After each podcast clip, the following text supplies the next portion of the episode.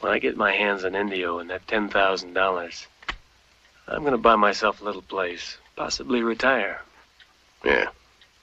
Well, I don't believe we ought to start another fight. But you forget one small detail. What's that? I want to get my hands on Indio, too. Sure. After me. Or before you.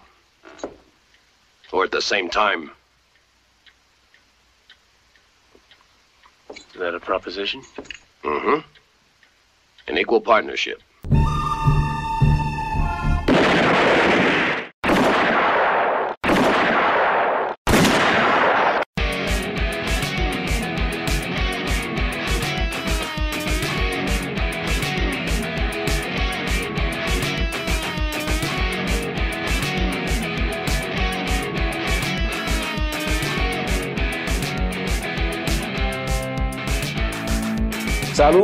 Bienvenidos Welcome everyone. al primer episodio de Leche Slam. Eh, este- Yeah. eh, estaba aquí el custodio de Leche Coco Production, Carlos Ortiz. Aquí está Frank the Tank, el fanático de lucha libre que habla de películas directamente de Small Reviews. Tenemos a Norbert. Por acá tenemos al gigante gentil Juanqui. Tenemos más abajo, tenemos entonces al verdadero experto de películas, Eduardo, y a la derecha izquierda estamos rodeados entonces por el dúo dinámico de Phono Warp, Mikey y Jazz. So, esto, bienvenidos nuevamente al primer episodio de Leche Slam. Esto es un invento nuevo de Leche Coco en colaboración con los muchachos de Movie Slam. So, combinamos básicamente fuerza para hacer este podcast dedicado fully a películas y lo que vamos a estar haciendo es, I guess, una vez al mes o algo así, pues vamos a estar escogiendo alguna serie de películas o un director o una trilogía popular en el mundo del cine y irnos in depth a hablar de esas movies como tal. So, para este episodio escogimos meternos en, en este mundo extraño donde la avaricia y la ambición de cada uno de los personajes en realidad es la única ley y orden que existe en este mundo de, los westerns, los spaghetti westerns de, de, de Sergio Leone, en específicamente el Dollar Trilogy, este mundo de balas mágicas que nunca se acaban, donde un buen pistolero puede hacer con esas balas cosas, trucos que ni Arrow Hawkeye pueden hacer. Le voy a zumbar la, la batuta a Eduardo, a Norbert, que yo sé que han visto más películas de más westerns de Sergio Leone como tal, a ver de dónde sale como tal este, este género y de- del estilo como tal de Sergio Leone. Pues esta es, primero que nada, esta es la trilogía de las trilogías. Sin Dollar Trilogy, yo pienso que no existiría ninguna trilogía, en verdad. Sin el Spaghetti Western y sin los, sin los B-movies en general, yo creo que no existiría muchos de los géneros que disfrutamos hoy día.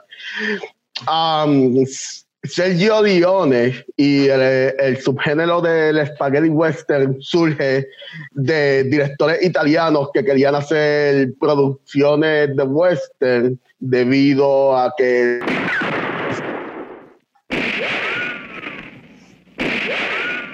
hacerlo en Estados Unidos y de ahí surgen estas producciones hechas en Italia. Um, está bien influenciado por el cine japonés de Akira Kurosawa. Ellos querían hacer algo súper realístico y súper greedy, pero sin dejar de ser considerado arte como la Akira Kurosawa con el Japón feudal. Entonces ellos deciden hacer eso mismo con el viejo este americano. Um, Eduardo, verdadero experto de películas, ¿qué tú crees? No, es, es verdad, este, la película, el, género como tal, y eh, este Dollar Trilogy está, es de mis favoritos y surge por, como tú dijiste, por el Spaghetti Western, que León, eh, Sergio en muchos de los comentarios, él dice que es como una sátira del western como tal. Eh, y el mismo Tarantino hace las comparaciones de las películas de los westerns de los años 30, 40 y 50 con las de Leone y, toda esa escena de Spaghetti Western. Y es como que criticando ese viejo romanticismo que quería proyectar John Ford, esas películas como Stagecoach o The Searchers, que era el superhéroe salvando con estilo Superman. Entonces viene Sergio Leone y dice, empieza a burlarse de eso, decirle, hello, este, yo le voy a dar violencia gratuita, aquí nosotros queremos que los villanos sean antihéroes. Básicamente es una película de antihéroes. Clint Eastwood es el anti-John Wayne. Si venimos a ver, este, un bounty hunter, una persona que, hace crímenes, cobra dinero, este, y tú ves que hay mucha violencia, como tú mencionaste, eh, no hay una moral, la moral es money. de ahí sale el nombre de Dollar Trilogy. Exacto, se le conoce como The Dollars Trilogy, The Money Trilogy o eh, The Man with No Name Trilogy. el hombre sin nombre que tiene un nombre distinto en cada película, pero dale. yo, diría, yo diría que hay más moral que en las de John Wayne, porque por lo menos no es John Wayne siendo el héroe que mata a indios muy temprano para los temas sociales. no, y es un buen punto porque, porque la película, si comparamos Fistful of Dollars y cómo termina con The Good, The Bad and The Ugly, la primera película es super violent, es una sátira 100%. Entonces venimos The Good, The Bad and The Ugly, tiene muchos temas sociales, este, tiene el tema de la guerra. Básicamente está tocando, pero eso después cuando entremos de lleno podemos hablarlo.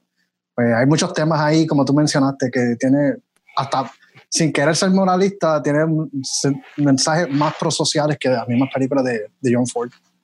Eh, yo por lo menos nunca había visto ninguna de estas tres películas, las vi por primera vez pues para el podcast. No sé si alguien más aquí, por lo menos, vamos a empezar con Fistful of Dollars. ¿Alguien aquí la tuvo que ver por primera vez o...? Eh, yo la vi por primera vez. ¿Y qué, qué, qué te pareció, Mikey? Eso, ah, ok, esa es la primera. Mano, esa película parece que lo filmaron en, en Salina y en Juanadilla, por allá. Close, fue, fue moca. la más larga. Sin embargo, la película más corta se me hizo la más larga. Lo sentí súper lento. Y ya para Good, Bad and the Ugly, aunque dura tres horas, lo sentí como una hora y pico, como que lo, no sé, como que el, es como que el, pacing de esa primera película, como que es super slow. Pero está chévere, me gustó. Nunca vi ninguna de esas películas y no sabía lo que Eduardo dijo de, de, de, que es una sátira y todo eso, pero, I mean, fue un buen ejercicio. Yo creo que yo nunca hubiese visto las películas si no fuese por, por esto. Jazz. Igual, yo no la había visto.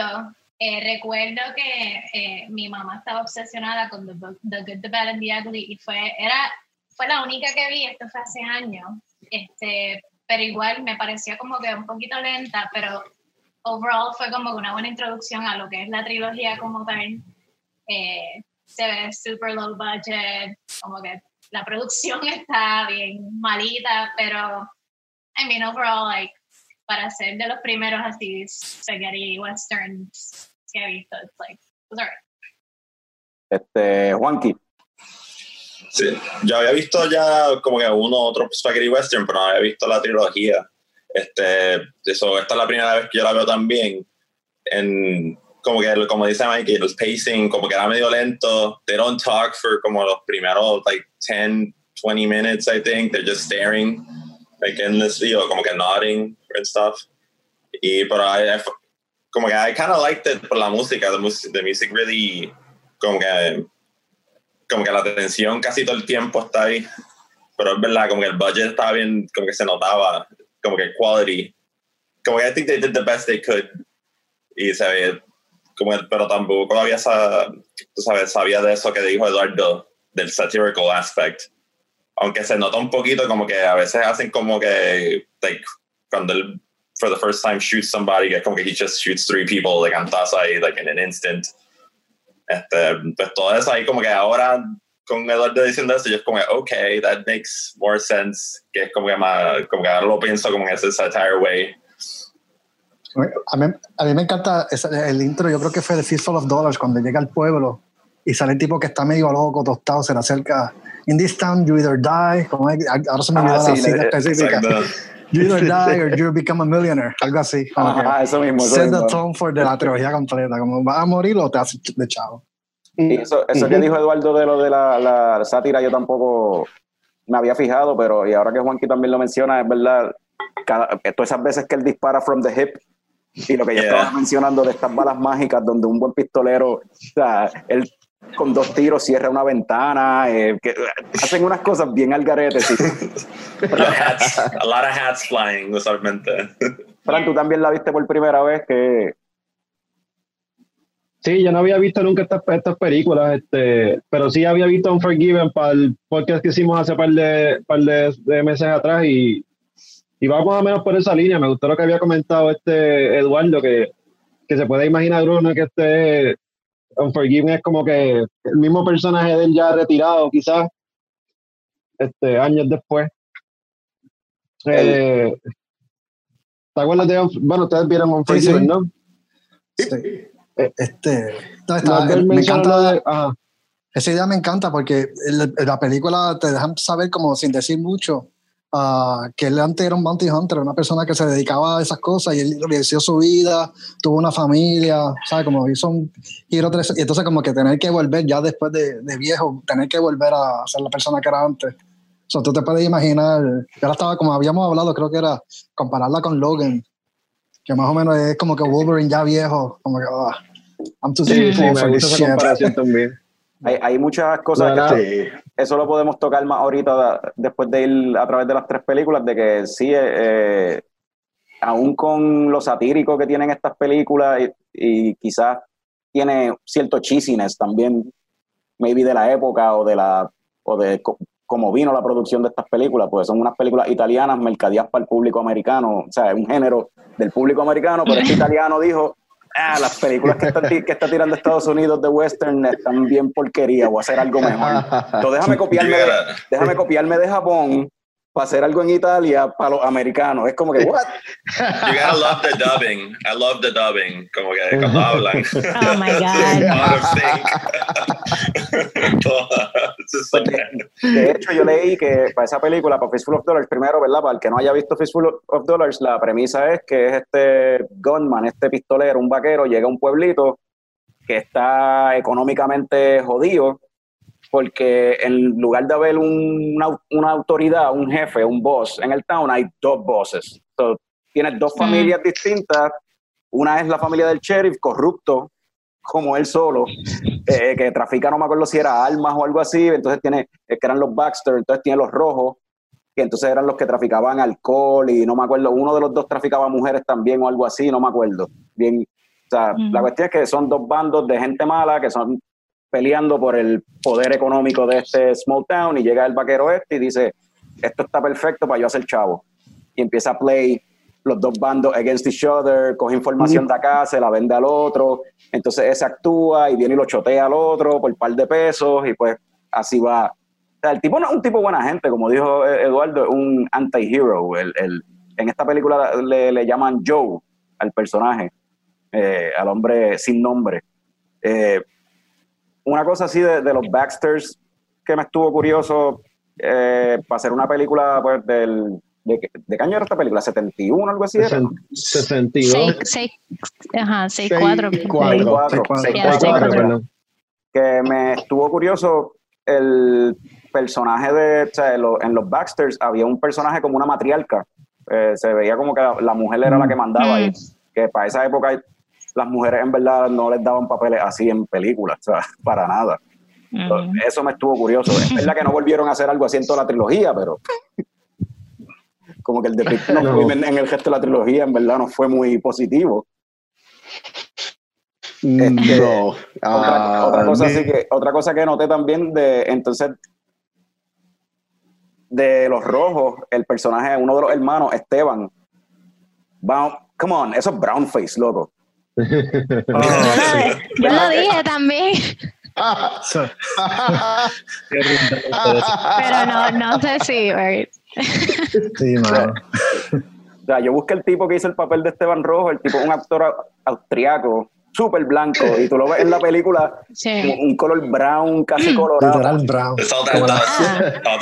Mira, lo- los actores son la mayoría italianos, German, yes, y ahí, so, Pero ese tipo, ese tipo parece como si lo hubiesen dejado dos días en, el, en, la, en la cama esa de, de tanning, en el, con los UV lights.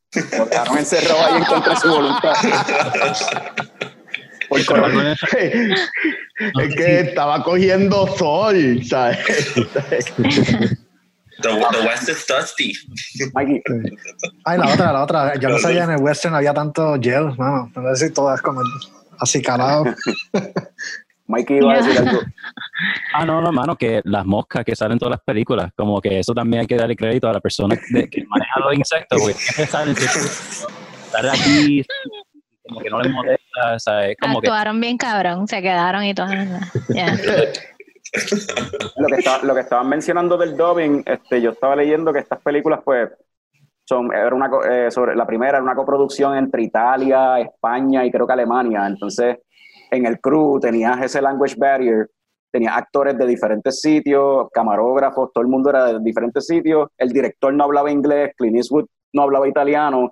So, creo que había un stuntman en el set que servía de traductor y él era el que traducía todas las instrucciones entre todo el crew de, de la película. O sea, perdóname, Carlos. So, esta la, la grabaron en, en different languages. Porque yo vi que lo, el- le hicieron dub en Spanish y en italiano, pero ¿cómo? Eso es lo que estás diciendo, que funcionó así con translators. Con translators en cuestión de pues la dirección y de cómo ellos comunicarse Ok. el crew entre ellos. Ahora, la cuestión que yo leí de estas películas, que parece que esto es algo típico de Sergio Leone, estaba leyendo que él grababa sin sonido. O sea, él no grababa el audio.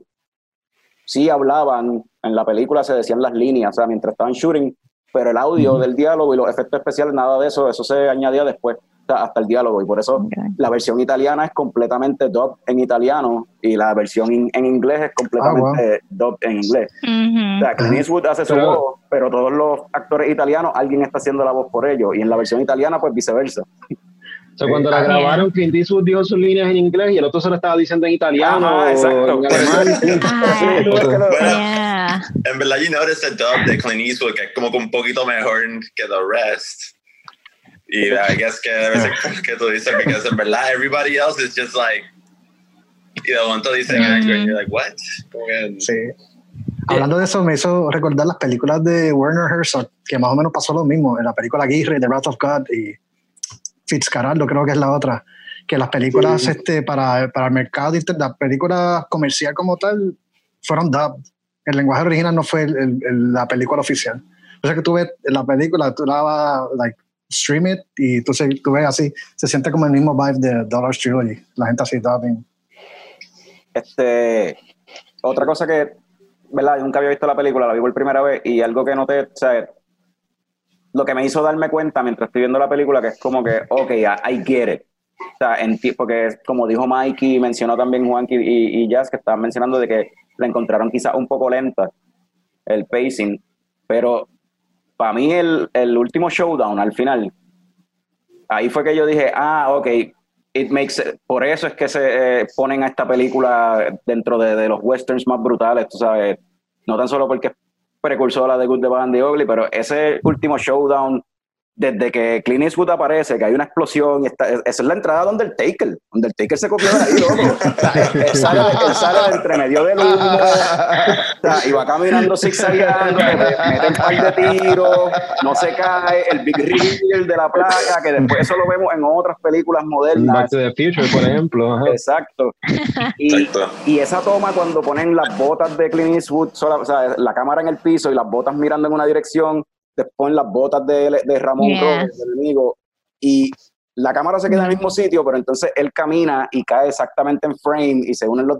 Para mí eso fue como que beautiful en cuestión de video, de como que cinematografía, como que eso se vio bien nítido. O sea, toda ese, esa última escena de, de- del showdown es el final. No sé si ustedes agree o... Sí, eso fue, eso fue épico, obligado. Oh, sí. De- una cosa épica, for sure, en verdad. Para siempre Y- hacia el corazón. Como que no como que para la cabeza o para, el- para la pierna o algo así. Era como que él tenía ese canto de metal solamente en el pecho. Ajá. Como que pues, ah, no me disparan en la cabeza. Como que pan y ya. Eh, pues, pues, El, el otro tipo siempre eh, había mencionado que cuando querías matar a alguien tenías que dispararle en el corazón. So, ya él sabía que el tipo le iba a apuntar para el corazón. Sí. Ajá. Y de hecho creo que se lo menciona Sí. cuando se está cayendo. Los cinco veces se lo dice. le dice, Dice, "Mira, dale aquí, dale aquí.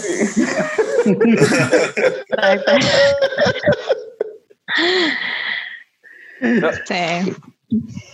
El, eh, otra cosa que noté también en, en esa última escena, que pues ahí me di cuenta de parte del estilo también aparentemente de Sergio Leone, es la cuestión de lo- estos super zoom. Que hace, como que cuando tira la placa de metal que hace el big reveal, la cámara Zooms into the face. bien- desde bien lejos zoom into de la placa, para que veas que, ah, mira, es una placa de metal, mira el tiro ahí marcado. Y vamos a zoom a la cara del villano. Super zoom. Y super zoom a la gente. O sea, de momento me Sí. recordó a, a los animes, Exacto. Es un Anime contest. como en Dragon Ball, cuando Goku está powering up y enseñan a, fula, a Krillin, a Vegeta, dijimos impossible, a fulano. Sí, mano, si, si le quitas como que, o sea, entre los stairs nada más, la película duraría como 25 minutos menos. Pienso yo. Ah, It was like too intense, especialmente la última, The Good, the Bad and the Ugly. It was like, hubo un staring contest ahí como de, yeah. Y él hace eso todo el tiempo, en todas las películas. Hasta en One Upon a Time in America, que no tiene que ver nada con el oeste, lo hace. O sea, son películas bien largas y cuando llega a ver tantas escenas que se pudieron haber cortado por eso es, es así. O sea, es como Sí. que pero al mismo tiempo influenció tantas, de ahí en adelante todos los westerns hacían la misma mierda y muchas otras películas también hacían la misma mierda de, de estos personajes confligidos ahí mirándose. So, es nítido, a mí me gusta. Yo, yo encontré que en el Fistful of Dollars es más efectivo que en las demás. O sea, por- pa- porque esos, esos zooms así de ellos, lo- el staring contest y las chojos de sudor bajando, Sí. para crear la tensión del showdown. Y la música también. Oh, como sí. que Oh, la música the buenísima. background con los stairs. Mm. Quiero hablar de la música, pero después, después Pues, se pues, puede vamos, hablar vamos, como vamos. media hora de Enio. Pues, pues hablamos entonces ahora de la segunda película. Espérate, no te vayas de la ciudad primera todavía porque no hemos. ¿Vieron Yojimbo? Ah, es claro. Algo bien, el origen controversial de, de- de la película de Fistful of Dollars. Porque yo la, yo la vi después de haber terminado la trilogía, me, me dio con verla. Es exactamente la misma película, como que el plot es lo mismo, los, muchos de los personajes son iguales, algunas de las escenas son exactamente iguales. Esa del showdown que tú dices que él llega y la explosión, la misma escena que, que en Yojimbo también, que él llega, lo único que después es Dust, Ajá, ajá. es lo mismo. Sí. Eh, leí Es lo mismo, pero con vaqueros. Ah, bueno, exacto. Leí que Kurosawa hizo más chavos con la demanda a, a Sergio Leone que lo que hizo él con la película original. De Yojimbo. Eso está Obligado. cómico. Sí, porque esa es la cuestión que eh, eh, los productores de Yojimbo después demandaron a los productores de Fistful of Dollars porque por eso mismo, porque era un plagio y terminaron, o sea, los productores de Fistful of Dollars terminaron perdiendo la demanda y tuvieron que pagarle creo que fue un 10% de la, de la taquilla del box office de Fistful of Dollars, dárselo a, a los productores de Yojimbo. Y no sé, ajá, Por- Por eso, por la, la explosión y, y- o, o hay más cosas que como que se parecen. es el plot, No, el, el plot. el plot, El eh, plot es el mismo. Es un samurái, llega a un town donde en vez de un boss hay dos bosses, lo mismo. Entonces él- lo lleva a un nivel más nasty porque hay personajes que son exactos. o sea, El constructor de, de coffins, el, el, El viejito. ajá, el, Sí. co- el coffin maker, el dueño de la taberna, pues en vez de una taberna era un, un restaurante, básicamente. Este, eh, las dos familias, lo mismo. Una de las familias tenía un brewery de sake, la otra familia tenía entonces, era un whorehouse, lo que tenía.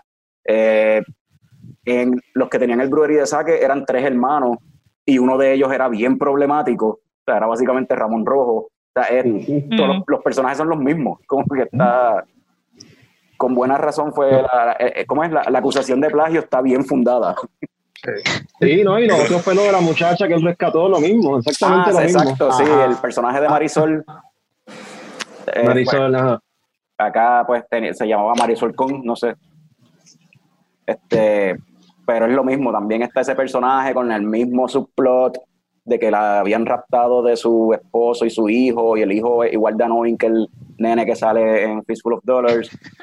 Este, pero sí, eh, el plot es básicamente exactamente lo mismo. So, eh, después de haber cogido un puñado, un puñado de dólares pues decidió que necesitaba a few dollars more. Y ahí entonces viene la, la segunda, que ahí lo ponen más a él como un full bounty killer como tal. Ajá. Y coge este contrato y hay otro bounty killer que también está pendiente a, a conseguir ese, que es el personaje de Lee Von Cliff, es que se llama el actor, si no me equivoco. Sí. Eh, en eso Y, se llama eh, el indio. Y, en, y el villano, exacto. Y es ahí es que tú notas, por lo menos yo que estoy viendo estas películas por primera vez, que empiezas a ver muchos actores persona, este, que hicieron, per- que interpretaron ciertos personajes en Fistful of Dollars, ahora los ves en A Few Dollars More interpretando otros personajes. Otro. O sea, el villano, el indio, es el mismo tipo que era Roberto Rojo en, en la anterior. So, Eh, Ah. no, eh, eh, el indio es el Angel Eyes en Good, the Bad and the No, Ugly. no, no. no, no, no, no. Eduardo, el, el indio es el, el villano. no El, El que era roja. el, él era roja. el Bounty en la- Hunter le decían el coronel en esta. Exacto. Ajá, el Ah, personaje ok. de El Cliff es Bounty Angel. Eyes. Ajá, Angel Eyes era es Mortim- Mortimer. algo Mortimer, así, ese. era, no me acuerdo. Ajá, Okay. que se lo dice el villano al final. Ajá. Yeah. Sí, yo sé que Gian María, eh, el que hace del villano en la primera, que es el líder de los rojos, él, también, él es el villano también en la segunda, eh, For a Few Exacto, exacto, Mm. exacto. Son papelazos en las dos películas. sí. Exacto. A mí me trivió más el, de- el personaje de él en la, en la segunda, porque en la primera era como que un villano bastante cliché. En la segunda como que tenía más... le- él estaba como que tormented. Tiene un backstory something. Que aquí entonces vemos esta- esto de lo que estaba hablando ahora del depiction, ahorita del depiction of women. Aquí en esta película, las únicas dos mujeres prácticamente que salen, una es la una que trabaja en un inn, que lo que está es babeándose por Clint Eastwood. y, la, y la otra es básicamente una víctima de rape del indio en un, flashback que Sí. coge una pistola y en vez de defenderse y pegarle un tiro, se pega un tiro ella misma. Why? Yo no entendí eso tampoco. not in a very effective place, como que en el. Aquí. En, en, Ajá. en la costilla. Como que ahí, Sí. like, what? Y la muerte instantánea también. Ahí, like dead. Automatic. And he was haunted por eso. Oh, cada yo puedo entender por qué ella se disparó a ella misma. Es como que, aunque yo mate el tipo que me está violando, yo no quiero vivir con ese recuerdo. So. No, matarme. mátalo primero después te mata. Eso pudo haber sido efectivo también. Sí, pues puede entender también de que quizás no quería vivir porque pues a su o sea, acababan de matar a, a su pareja, al tipo que con el que ella estaba. exacto. Sí, Ujú. además de que se mató y es como que los odió bien cabrón a él. Se, se sentía como mierda toda la película. So, kind of worked, I guess. Exacto.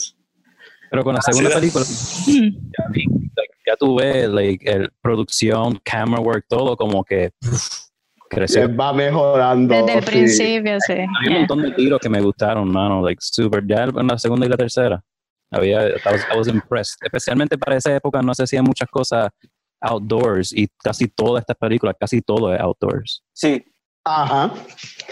Ah, me gusta la parte, ahí es cuando disparan el árbol para que el nene coja lo- las manzanas o lo que sea, ¿verdad? Ajá, También sí. lo del sombrero, Exacto, la creatividad con lo de las balas es súper nítida en esta película. Es como que lo más Mm. que me gusta de la segunda.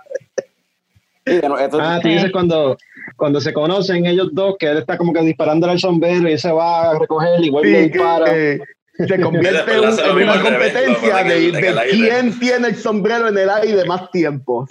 Ah, sí. Pues los vaqueros eran los, por eso es que entonces los vaqueros eran los superhéroes de antes. O sea, por eso el personaje, bueno, eso lo veremos después ahorita cuando la influencia de todo esto. Pero pues cuando vienes a ver estos vaqueros están depicted que pueden, son capaces de hacer unas cosas que en realidad o sea, no se pueden hacer. O sea, tienen poder, ellos tienen superpoderes con las pistolas, obligados. Ah, hasta cierto punto yo diría que sí. Hay Eh, no son como que superhéroes con capas, pero pueden hacer cosas eh, sobrehumanas. Es como Fast and the Furious hoy día, que no tienen capa, pero hacen cosas con los carros bien cabronas. exacto. una cosa así de exagerada. hay una, hay una, hay una parte que cuando está este el indio pues que acaba de escaparse de, y está en la iglesia esperando que llegue toda la, la banda de él, se reúna y está esperando por Groggy, creo que era.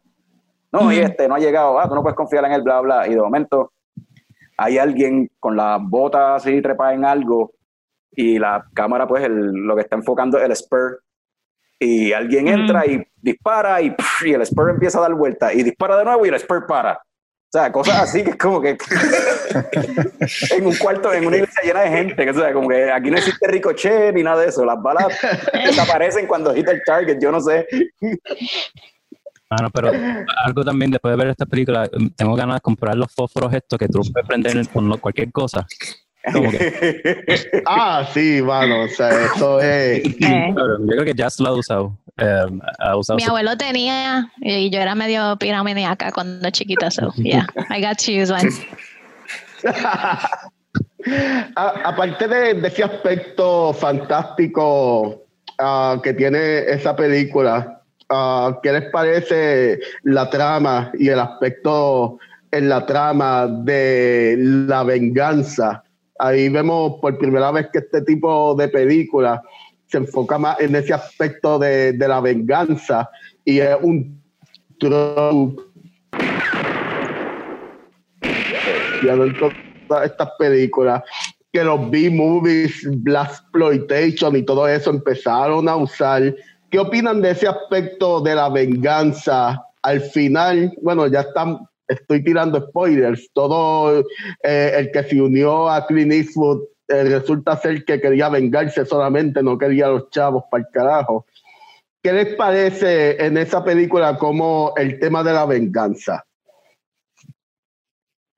Anyone?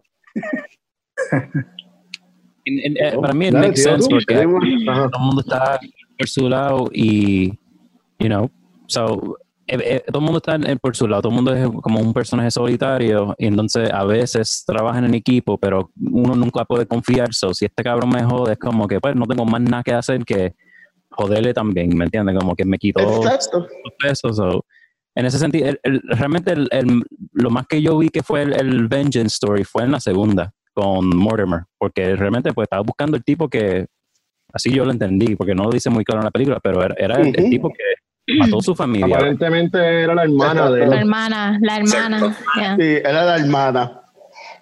Y yo, todo, esposa. yo- yo- y yo todo el tiempo estaba pensando que el que era familia de él, porque no te lo revelan hasta el final, que es la muchacha hermana de él. Yo estaba pensando que, Mm, que el chamaco era hijo de él y pues, pero pues después le dieron más Mm. enfoque a ella y es como que, ah, espérate, pues a lo mejor ella es la hija de él y no es la hermana. Es Yo la pensé hermana. que era que como que era him young, like his younger self o algo así, le mataron a la esposa. That pensé was the también. Al empezar, before, when the first time que enseñan el scene, que they go for the, como esto, el, el relojito, o no sé si era un charm or something, y Ujú. empieza la canción y el coge el hace el flashback, que by the way, o sea, yo estaba como, oh, flashback, which I liked. Eso, eso- Entonces, ah, oh, go, go. no, sigue. No, que, que eso ahí como que me gustó ese aspecto de como que de- yo, yo dije como, ah, it's totally como que when they did the whole thing at the end, it go through the flashback del otro y del otro, yo estaba, oh, nice. Como que entonces ahí me gustó como they, they went in the movie como que progressively showing you more. No fue como que desde el empezar te enseñan el, es como un little big reveal at the end, which I thought was nice. Ujú. Ujú. se siente, no sé, tú sientes la segunda que es, sea, se siente como que hay un plot de verdad, que está siguiendo un plot, claro, después en, en retrospectiva sí, pero o, tú- o te lo ves como si- situaciones que se están des- como que surgiendo una detrás de la otra, como si fuera un cascade effect en esta forma. Lo, lo sentí Era- más en la tercera, pero... Sí, en la- en la Y en tercera la también, de hecho, en la tercera se nota mucho más, es verdad. Esta era más como un, qué sé yo, un team up story, tú sabes, dos bounty killers va- van a team up para coger un target, ajá. tú sabes. A mí me tripió Sí. eso, me gustó más esta que la, que, la, que la primera, de hecho, por eso mismo, me tripió como que dos hijos de puta bien cabrones van a unirse para tratar de coger al, al bounty más grande que ellos habían visto. Y pues después le Mm. añaden eso de la venganza que estuvo cool. Exacto. Yo Eso creo también, que más como que más, o sea, uno tiene más experiencia que el otro, ¿verdad? So, también tú puedes ver esa dinámica. También Y me yo- y yo creo que en la segunda, entonces que un enemigo, eso que va a trip. perdón, que qué? gustó. en la tercera, no, como que eran enemigos ya para, Ah. para el último. Ah, que eso, eso es algo que me confundió. Yo no sé si ahora quieren hablar de la tercera ya, pero no es el mismo que yo- character. Y yo estaba No es bien el mismo confundido. character. Sí, yo pensaba al principio que era el mismo character, pero después me di cuenta que no. Y eso es una de las cosas brutales de esta película, porque tú ves el range de Lee Cliff, como puede ser un personaje tan, cari tan simpático en la segunda, y en la tercera es eh, hijo de puta. Sí, ahí ese, ahí personaje de esa tercera es malo, Sí. no es como el de la segunda. Ese tipo era malo. Claro, eh, eran buenos actores. Sí, y creo que eso, eso es algo con los villanos que han- lo fueron mejorando con cada película. Y esto, para ser. Estas películas se considera una trilogía, pero si son directamente secuelas o no, yo creo que son simplemente tres aventuras diferentes de este personaje y ya. No creo que haya una. Si vas a Por poner lo una se- menos Sí. De entre Son- la 1 y la 2 yo creo que sí había continuidad, porque tú sabes que le dieron la pera en la primera y, la- y le jodieron la mano. Entonces en la segunda él tiene como con brace y le dicen manco. manco. dicen manco. Exacto. Ajá. So, por lo menos está ese, esa, esa conexión entre las dos películas, pero para la tercera es como que aparte, no sé. Bueno, y la tercera, Yo no sé si- no sé si la tercera es un prequel, porque el poncho él no lo tiene hasta el final, que se lo quita a un soldado. Eso está interesante, sí. So, No sé si lo de- los eventos de The Good de Bad and the Ugly suceden antes de. Porque de hecho, el personaje de, de Clint Eastwood en The Good and- de the Ugly, él mm, hasta es menos hijo de puta que en las dos anteriores. Porque en las dos anteriores, en verdad, el tipo no era bueno. Y en The Good de Bad and the Ugly se supone No. que él, él es The Good, pero en verdad tampoco es bueno. El tipo era un cabrón. Joder, un cabrón. Este, por eso digo, de Good de Madame the Ogre debería llamarse tres cabrones, porque Good son tres cabrones. ¿sabes? Porque Es como que, ¿cuál de los tres es más asshole? Eso debería ser. Ajá, exacto. It makes sense que sea antes, Mm. Carlos, por- porque el, el- la mierda esa que él tenía con, con, con, con, ¿cómo es Tuco? Ujú. Ajá. Se, se Ujú. fue la conexión, fue su freestyle. Eh, que lo capturaba para después este rescatarlo, para seguir subiendo el bounty, para seguir. Como que Sí, quizás eso era el más rookie, en vez de buscar de verdad un bounty y capturarlo. Sí, fíjate, mano, yo lo veo como que la la última. Yo lo veo como que así, Sí. en el mismo orden de secuencia, porque lo que veo como que ya al final, he's getting tired of being in Bounty, parece que es más bueno en la última. Like, not, not necessarily naive, pero es como que he's getting tired of this shit. Maybe he wants to- a new life. Este, Aparte también de los eventos que están ocurriendo en la época, eh, la guerra civil. So, se ve como que esto es el final de una era. O sea, se acaba la época de los westerns, comienza la nueva América. Bueno, es una manera de verlo, sí. Yo creo que Pero Mikey, del poncho no entiendo entonces. yo creo que Mikey se El poncho. No, no, to- to- todo hace sentido que sea un prequel, Eduardo, y también al final él se queda con la mitad de los chavos, eso son 100 mil dólares, pero eso tiene que ser ¿qué? Como 50 Wow. millones hoy día, ¿verdad? Mano, eh, un montón de dinero hoy día. Un montón de dinero hoy día, en verdad. Sí, exacto, ese es un buen punto, porque para que tuviese sentido que fuese un prequel, pues algo tuvo que haber pasado entre esa película y Sí. Dollars para que él perdiera esos 100 mil dólares. Ajá. Yo lo veo también como si Mm. podemos ver, compararlo con Pulp Fiction, es como uh, Jules, al final como se I'm getting tired of this shit. Ajá, Tú toma los chavos, yo me voy del restaurante. que le tiene la cartera, the, the one that says bad motherfucker. Oh, yeah. como, voy a comenzar una vida nueva y yo, I'm getting tired of this. So, yeah.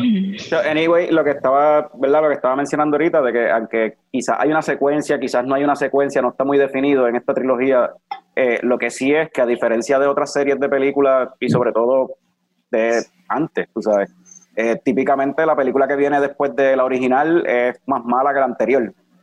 Y la próxima secuela es más mala que la anterior. En este caso no es así, o sea, cada vez es como que van bigger, longer, better, más producción, este, Mm. más, más actores, o sea, mejores Better actores, music. better music, el, los- el villano mejoró, o sea, del villano clicheístico este de Ramón Rojo, a después el indio, que tiene un poquito más de layers, a después entonces el, el este Angel Eyes, que la gente se acuerda, todo el mundo se acuerda Mm. el nombre de Angel Eyes, por algo será. O sea, un, un actor americano, eh, eh, o yo no sé si es americano o británico, pero pues buscaste un actor pues más afín con la audiencia a la que le estaba vendiendo. Anyway, la razón de estas películas de Celi, por qué van siguiendo subiendo en escalas, porque si no me equivoco, creo que eh, la primera fue la película que más vendió en Italia cuando salió. y después por eso fue que rápido hicieron entonces la segunda y la segunda rompió los récords de la primera. Y ya entonces para The Good, The Bad and The Ugly creo que entonces ahí ya había ya Hollywood y otros estudios con chavos estaban ya di- dispuestos a soltar chavos y aquí Ujú. es un western, pero entonces también tiene mucha co- mucho mucho estilo de como un war epic. Ujú. Ujú. con Es, lo que- es un epic western. Sí, de Ya- verdad que sí. En, en la tercera ya cuestión de producción, o sea, yo lo voy, yo- o sea, se- para los standards modernos, como que se ve súper bien. O sea, los sets que hicieron cuando ya en el- el- la- like the last third de la película con todo, todos esos extras, to- tanta gente de ese battle scene, la guerra en Río, like todo eso se vio brutal. y tú sabes que eh, ajá. eh, Clint Eastwood por la primera película creo que lo que le pagaron fue 15 mil dólares. Y en la segunda... Pues eso, eso era lo que yo quería saber, porque yo estaba leyendo que el- para la primera película, basically gastaron 200 mil dólares. Para la segunda, 250 mil. Y ya para The Good, Bad and the Ugly fue over a million. So, that's something.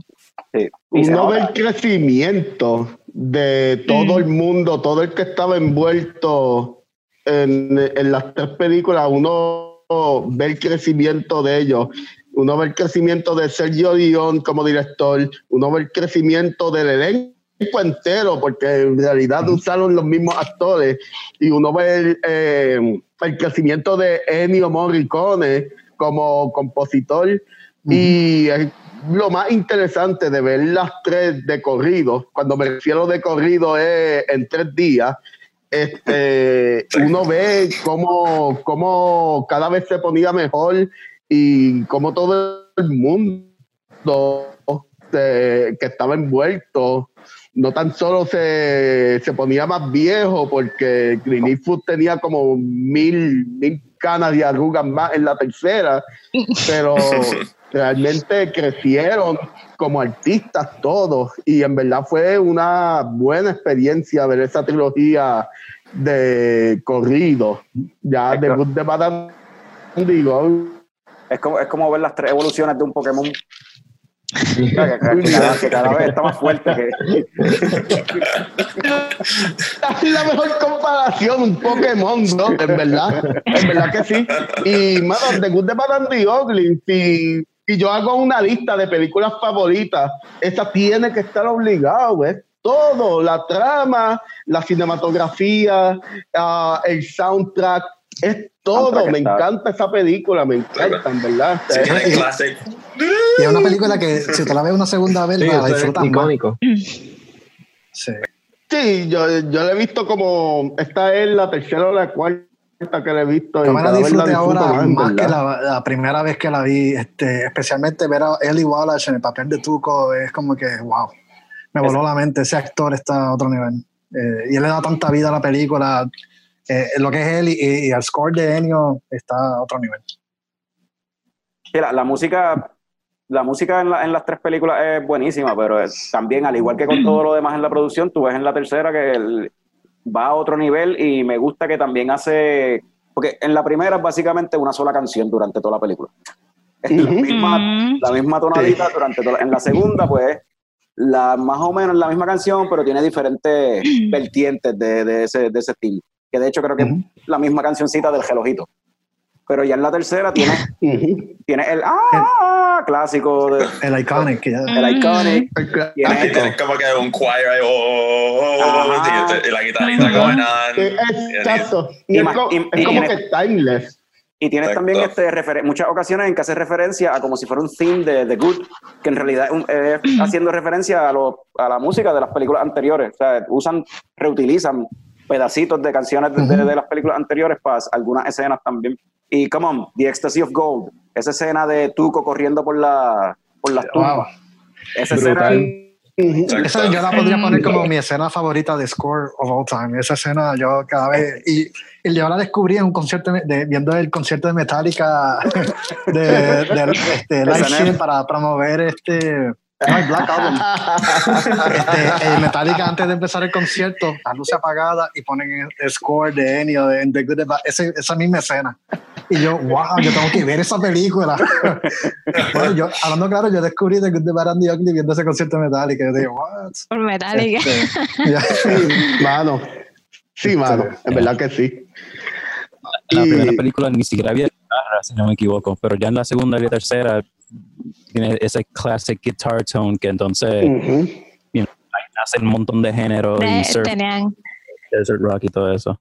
Tenían hasta esta banda playing outside en la última escena, como que todo iba acorde, la música iba acorde con what was happening in the scene, so había un connection ahí bien gufiado también. Esa era en la, en la prisión, cuando, en el prisoner, en el POW. Ah, la, cuando Ajá. la, beating up Yeah. uh, al otro. Ajá.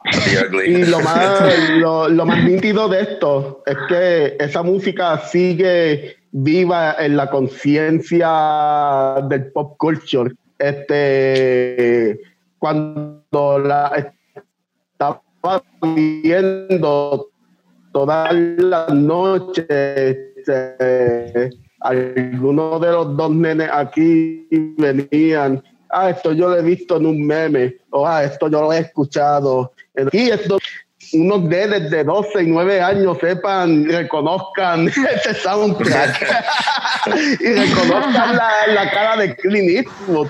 Eh, Ah. Obviamente no, no se van a sentar conmigo a ver una película vieja de tres horas, pero aprecian que, mano, de, de ahí es que eso salió. y está nítido, en verdad. Es una cosa súper nítida. Y quizás ahora mismo no les interese, ¿verdad? Por la edad que tienen, pero quién sabe si en 10 años más, si les despierta esa pasión por las películas y les interesa ver lo, lo, lo que vino antes y los clásicos, lo van a visitar como nosotros estamos, hacemos, o sea, estamos haciendo esto ahora y hemos hecho en otras ocasiones, porque siempre había sabido quién era Clint Eastwood, nunca había visto una película de él como joven, siempre había el bueno, el malo y el feo, eso es, hasta una canción de Tego se llama así. Exacto. O sea, eh, eso es algo que está en el pop culture en, por todos lados. Y no fue hasta en estos días que vine a ver la película. O quién sabe si en un par de años les interese si. ¿De dónde salió el wow, wow, wow? Van a buscarlo. Y ahí Oh, lo- sí, lo- en verdad que sí, en verdad que sí. Y a todos nos ha pasado, tú tienes razón. Eh, yo me acuerdo la cajita trampía en casa cuando salió por Fiction en Pay. Sí, ah. Eh, eso fue lo más que me, Claro. me- me- como que estaba recordándome en, en todas estas películas. Era como que, wow, like, hay tantas cosas de, de Tarantino en, en estas películas. Sí, ese, Ujú. ese es el handbook de Tarantino. En- eh. en- en- Es como que. Pero aquí, like, tú lo ves como, como que, el, Sí. perdón, este, eso, la, la influencia de, de, de estas películas en el pop culture como tal, que solo Fran ahorita estaba hablando, pues están hablando de Unforgiven, que anyway esa la hizo Clint Eastwood dirigiéndola él mismo y cómo se puede ver quizás como una cuarta edición de la trilogía. Y eh, Norbert mencionó también Logan, que es un western así eh, de- del mismo estilo básicamente, pero en un setting de comic books. También lo que yo estaba diciendo eh, ahorita, iba a decir de viendo los vaqueros como, o sea, esta la, la cuestión de que esta película te presenta a los vaqueros como los superhéroes. Los superhéroes de antes, en vez de Marvel, eran los vaqueros. Tú querías ser un vaquero. Y de ahí es que sale Woody, de Toy Story, que se llama. Woody, de hecho, por Clint Eastwood. De ahí es que viene el nombre, Woody. Mm. Ah, Y sí. es un vaquero, pues, eh, el vaquero de, de las películas de vaqueros de Clint Eastwood, o sea, esos son los superhéroes. Tú, tú querías ser un vaquero cuando chiquito, o sea, en, ci- en cierta época, ya después no, pero so, eso también es parte de... Pero, pero lo que dijiste, Mike, es verdad, este, se ve mucha influencia de Tarantino. Este, que de hecho, Tarantino dice muchas veces como que esta siempre está en sus top 3 películas favoritas. Eh, entonces, si tuviera eh, el score de Kill Bill en alguna de las escenas, tiene un parecido bien grande con el de Ennio Morricone en, en The Good, The Bad and The Ugly. Este, y también en la dinámica entre Clint Eastwood y Ellie Wallach, los personajes de ellos, se parece mucho este, hasta en Reservoir Dogs a Mr. Blonde y Mr. Pink. que Uno es como que más gracioso, al garete, el otro es como que más serio, como que let's get this done. Mm. Este, y cositas, cosas así. Este, y en verdad en pop culture hay muchas cosas, Una- mucha una influencia. Este, la- la- esa frase que dice Clint Eastwood, super classic, um, uh, Are You Feeling Lucky, Punk, algo así. No, no son de estas películas, porque yo lo estaba Yo pensaba que eran de ahí, pero parece que no. No, de Dirty Harry. Exacto, son Dirty Harry. Ah, ok. Derry Ya. Harry, otro clásico, en verdad. Ese otro- Clint Eastwood hizo un par de clásicos. Eh, otra, mezclado, pero parece que no. Otra, este, así de la música, donde también tú puedes escuchar notas que se parecen también a, a- a la música de Ennio este, Morricone, es en el theme de, de Mandalorian. Oh, sí, yo iba a decir Ahí. eso. Ahí se nota bien brutal la influencia. El, "Uh, Sí, Ah. inclusive Mando, Manco. Ah, ah, Yeah, Mando, Manco. este, y, y que está un bounty hunter. eh, y hay el episodio que está en el desierto, como que en el shootout. Yeah. Ha- Hablando del Mandalorian, ¿quieren hablar de qué personaje le recordó el Man with No Name de Clint Eastwood? Aparte del Mandalorian, ¿qué otros personajes en la cultura pop ustedes Ah. ven como que esto Mira, me recuerda? Sí, este, Breaking Bad. Te iba a decir, en Breaking Bad yo estaba, y fue como que por accidente, descubrí este, el personaje este de Tuco. Salamanca. ajá. Tuco. Ah. Ah, te iba a decir, ese que te iba a decir ahora. Porque inclusive en el mismo lugar, en Nuevo México, pero 100 años después. So it's the same setting, setting pero urbano, New Mexico, urban, urban version 100 years later. Y es una persona así igual de loca. Ya, Tuco Gracias a ti, ahora quiero ver Breaking. Bad con esta perspectiva. En el Sí, mismo va. lugar, maybe they live in the same place. Lo único que ahora está- es una urbanización Ellos donde antes mencionan a. Albuquerque, no recuerdo en qué película. Right? Que mencionan a Albuquerque, pero no sé si Yeah. es la segunda en The Good and the Bad and the Ugly. So, both two Tucos. tutucos similares, anyway, porque son así como loquitos, algaretosos, problemáticos, no miden las consecuencias Sí, de sus actos, aunque sea, o sea, No. Súper, súper avaricioso, selfish. Like that. No tienen tujo. Ninguno. Ah, yo quería saber también por qué le decían Tuco. Como que no me cuadro el nombre con Sí, ¿verdad? Porque tuco es cuando le falta una extremidad o algo así. a- Y eventualmente llega alguien sin un brazo. Y yo dije, ah, pues Es un dedo. Yo creo que en la escena final, cuando se van a disparar los tres, que le hacen, enseñan close-up, ellos apuntando, aguantando las manos así a punto de coger las pistolas. Y, ahí fue, ahí- y yo la descubrí, yo no lo sabía. Yo, pero ¿por qué le dicen Tuco? Y cuando yo veo que le falta un dedo. Ah, Sí, me di cuenta de eso ah, también. eso es. Sí. Ay. Pero yo pensaba que era el otro que le faltaba el dedo, no fue a Tuco. Para mí que era Angel Eyes. Yo pensé lo mismo, pero, pero Eh, makes more era, sense. pero era Tuco, sí, makes sense. Sí. Eh, eh, mi abuelo tenía una, una- un perrito que, que- una perra era, una perra sata que se llama Tuki, porque era Tuca porque le faltaba el jabo. No tiene nada que ver, compartir eso con usted. Diablo, cabrón. Gracias por eso. Oye, Norbert, pero tú, tú mencionaste ahorita de, de pop culture. ¿Te estaba pensando en otra referencia que tú hayas visto? Mano, hay miles de referencias, hay miles de personajes que se parecen al Man with No Name. De, este tipo de personajes. Es la influencia para cada personaje que hace algo bueno por un pueblito, por un lugar y se va para el carajo. Eh, o sea, está, está Mad Max, está Oh, de Mandalorian, lo, lo mencionamos. Ay, se me olvida ahora, tenía un montón en la mente y se me olvidó de momento, pero, Pero coño, Mad Max pero sí, es un hay ejemplo un perfecto, montón. mano. Es bien influente. Ajá. Eh, en realidad sí. Oye, y ah, hay como que, eh, o sea, ho- hoy día que hay tantos like remakes and reboots y tantas cosas pasando, ¿nunca han tratado de hacer como que un reboot o un remake de, de estas películas? Yo, yo había Mm, escuchado por algo lo de que menos que creo yo que, sepa, ¿no? Sí, pero yo como que había escuchado algo no me acu- de una de ellas que como que trataron de, o sea, hicieron algo, pero era como que algo straight to TV o algo así, o era para otro Mm. país, no me acuerdo. Era algo, ajá, que no fue... En esa, en esa misma línea, Mike y yo estábamos hablando que si hacían un remake, ¿quién haría un buen papel de Clint Eastwood en esta. Eh, para estos tiempos?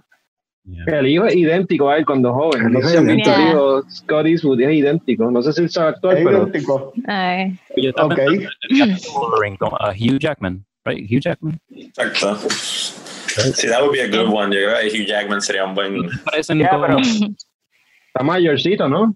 Sí, pero, Ah, pero, Eh, ahora no, ahora no, no, no creo. Pero la cuestión con Hugh Jackman es que creo que ya Hugh Jackman hizo el papel porque hizo de Wolverine. Es como, yo pensé rápido en, en Tom Hardy, pero Tom Hardy hizo de Mad Max.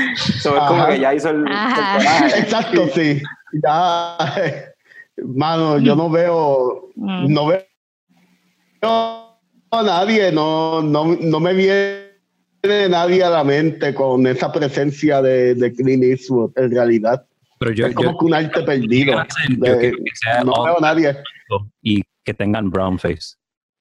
No, Oh, no. no, come on. Fuck. Y volviendo Nos a van eso- a cancelar. Volviendo a eso de, de- de- de temas sociales, o sea, lo, lo- no sé, para mí ya. Yo siempre hago esta pregunta cuando vemos este películas así viejas, como que, ¿did it age well? Y por lo menos en la primera, eh, eso del brown face, it didn't age well. ¿sabes? Tan No, pronto yo vi a, no. a- a ese personaje Esteban Rojo, fue como que. Creo que lo habíamos dicho, pero algunas cosas tú lo puedes decir, es que simplemente están cogiendo un cojón de sol y, y no se bañan. Yo creo que uno, un tipo se bañó, ah, Tuco se bañó en la tercera nada más. Everyone Ah, sí. I was so excited Pero que no se la bañó. cara. ¿Verdad? Exacto. Eso también lo No se di, lavó la me dio cara. cuenta. Yeah. Ah, Pero quizás Mano, yo creo Sergio León does not age well. Hay como que en ninguna película de él, ah, su display de las mujeres en sus películas. Ah, los otros días, no hace mucho, hace par de veces, estaba viendo Once Upon a Time in America, que es la última que hizo con Robert De Niro. Y, mano, en realidad todo es violación, violencia extrema. Robert De Niro, el, ch- el personaje que hace del personaje de Robert De Niro, chamaquito, ligándose a una chamaquita, bailando, de que, de que la doña me dijo, Norbert, quita esta mierda. Y, se acostó a dormir, no quiso verla. Ah, lo mismo en, la- en el resto de sus películas, por lo menos el trato de él hacia sus personajes femeninos, como que mm, no, es, no han Esa, de, esa fue en los bien. 80s. Ah, ah, esa, sí, esa fue en the early 80s, right? early ok. 80s. Y lo mismo What's Upon a Time in the West. eh, sus películas son buenas, pero si hablamos de envejecer bien bajo los estándares de hoy día, Sí. eh, me parece que era bien miseno. Sí, es que Ah, él mismo lo no dice, sé. él no estaba buscando Me- hacer una, película de moraleja, él estaba buscando like entertaining, inclusive no estaba buscando appealing to the American audience, a primero, por lo menos en las primeras dos era más al mercado europeo. Este, Por eso es que dice, I don't care que el protagonista mío lleve un mensaje o no. Esto, I'm gonna give you violence and humor.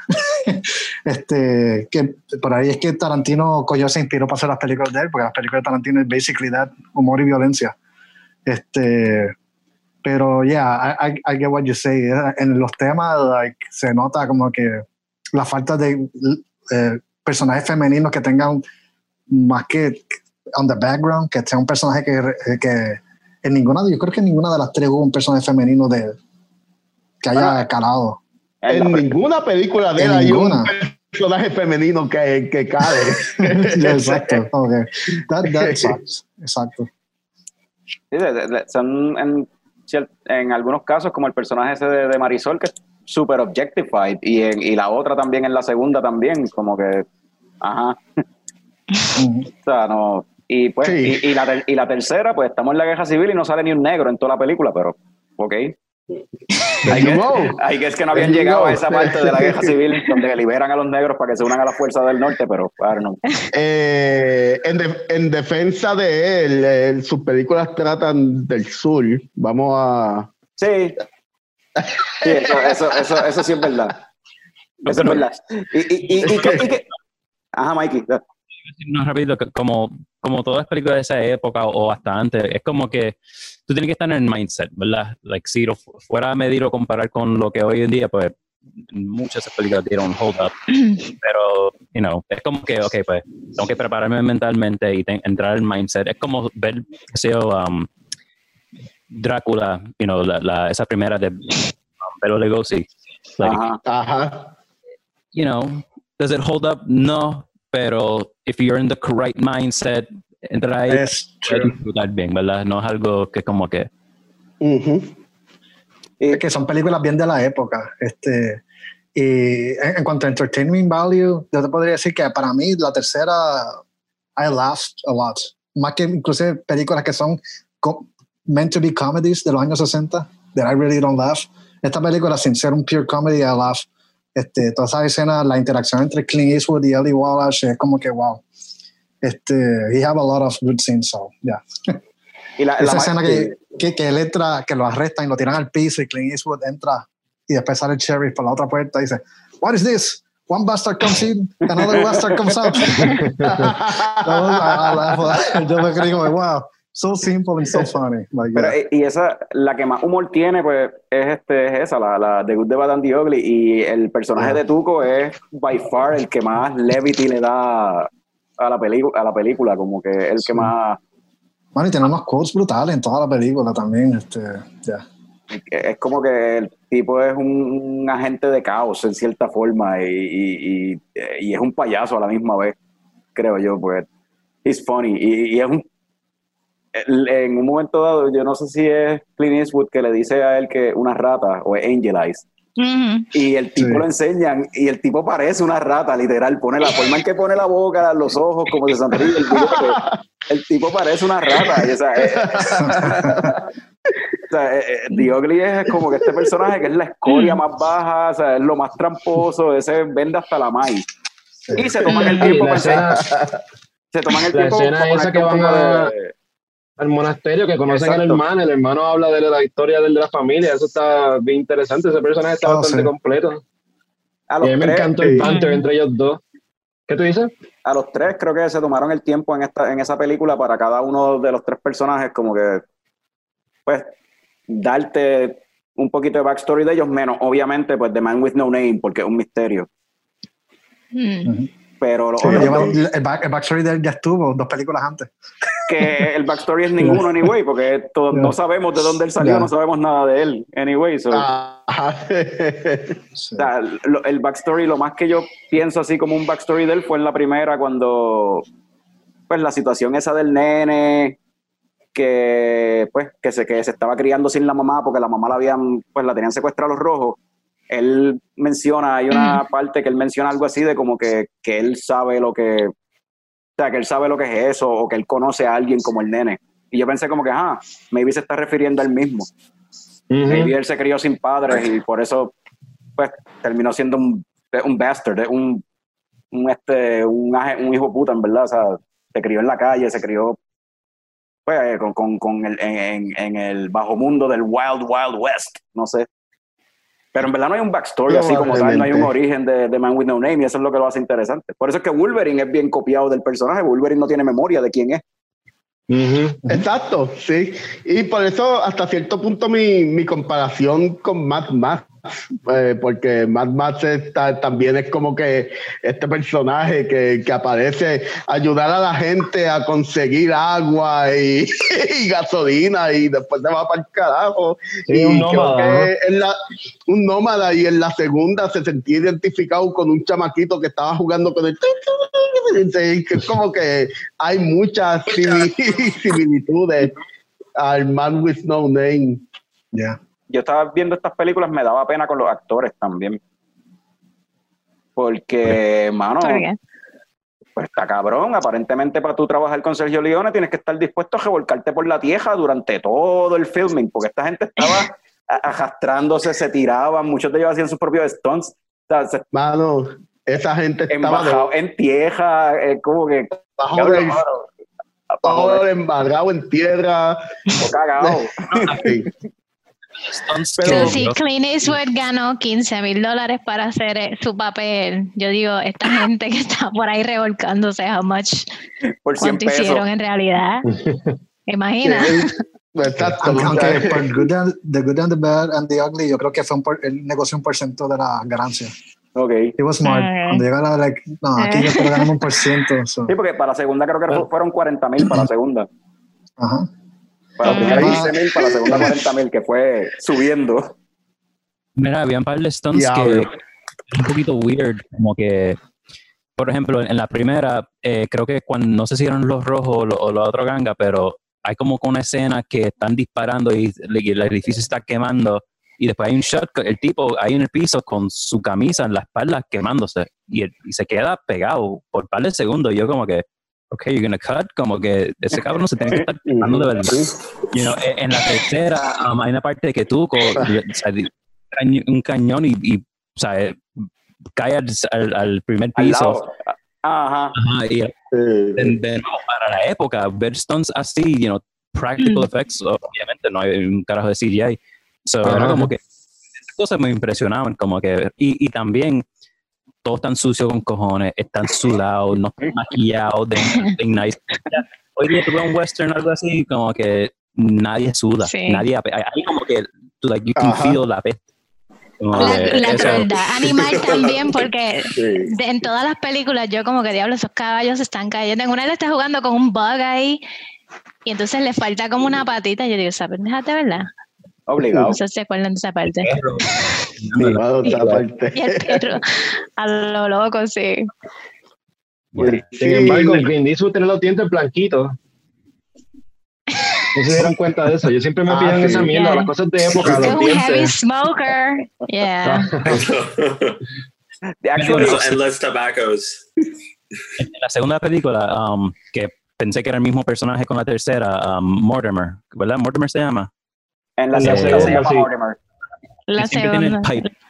Está Ajá. fumando, mano. es- Está fumando tanto como que me dio hasta náusea en un momento. De Como que que sí. Todo el tiempo. Pues, y, y el, y el personaje, el Man with No Y- Name, igual con los y el cigarros. y el Todo mismo el con criminal. el cigarro. Ajá. Eh, sie- siempre está con un cigarro de los chiquitos y él como que se lo chupa, como que... Como, como que, ¿qué carajo, cabrón? Y lo comparte con todo el mundo. Con todo el Y lo, mundo. y lo comparte con Está todo el mundo bien. después que se lo chupa. No, y, y Tuco cuando estaba cazando, lo que él iba probando los tabacos, ah, este es el tabaco de, de este cabrón, y cerca de la pista. Pues sabemos que en esas películas de Sergio Dione no son ni lindos ni higiénicos, como que super old school ahí, para el carajo. Ni, ni, ni inclusivo. Ni Ni son inclusivos. Y, y en, y en la segunda película, eh, el líder de los indios, para mí, eso lo que tenía que estar fumando era heroína o algo así, porque se da par de cachada y de momento súper tirado en, en la Sí, silla. eh, sí. Eh, obligado, obvio. mano. o sea, Probablemente era opio. Ajá. Estaba- pegado. Probablemente, Ese sí. era el drug of O choice. sea, eh, esas son producciones, ahí no había reglas. O sea, ¿Qué carajo va a hacer? Va, llama a recursos humanos. O sea, se- somos dos cabrones haciendo una película, cabrones. ok. Vamos. Este, Ah, algo más que, que, que quieran que quieran traer a la Ah. mesa sobre estas películas. Sí, el- especialmente de, de Good, the Bad and the Ugly, el tema de, de la guerra, que es un tema secundario. Y es por lo que está pasando en la época también. En el 67 estaba la guerra de Vietnam. Y la película se está burlando de, la, de lo absurdo que es la guerra. Porque tú ves que ellos están en lo suyo, en su propio mundo, en el western, y como llega esta guerra, y es como que ese es su plot within the movie. Y es como que tú ves como que empezaba, nosotros le vamos al sur, que sale Tuco gritando, este, viva el sur, que muera el general Lee, creo que empezaba a. Ay, cuando se mueran los Yanks. Como es- y fue un riesgo, ¿verdad? Porque esa película es una película que, que quizá este, criticando la guerra de Vietnam, como que te estás buscando quemarte en Estados Unidos.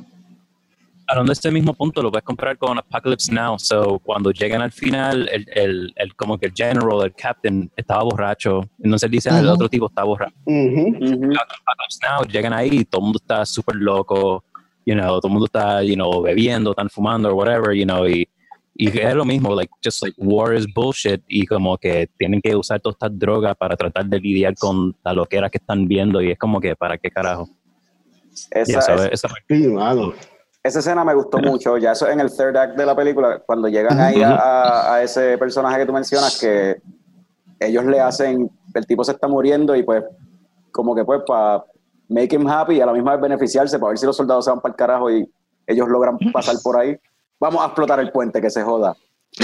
El norte no quiere que exploten el puente, el sur no quiere que exploten el puente, es un punto estratégico, y el capitán este está tan hastiado ya del conflicto que es como que, mira, si fuera por mí yo explotaría el puente para el carajo, para que...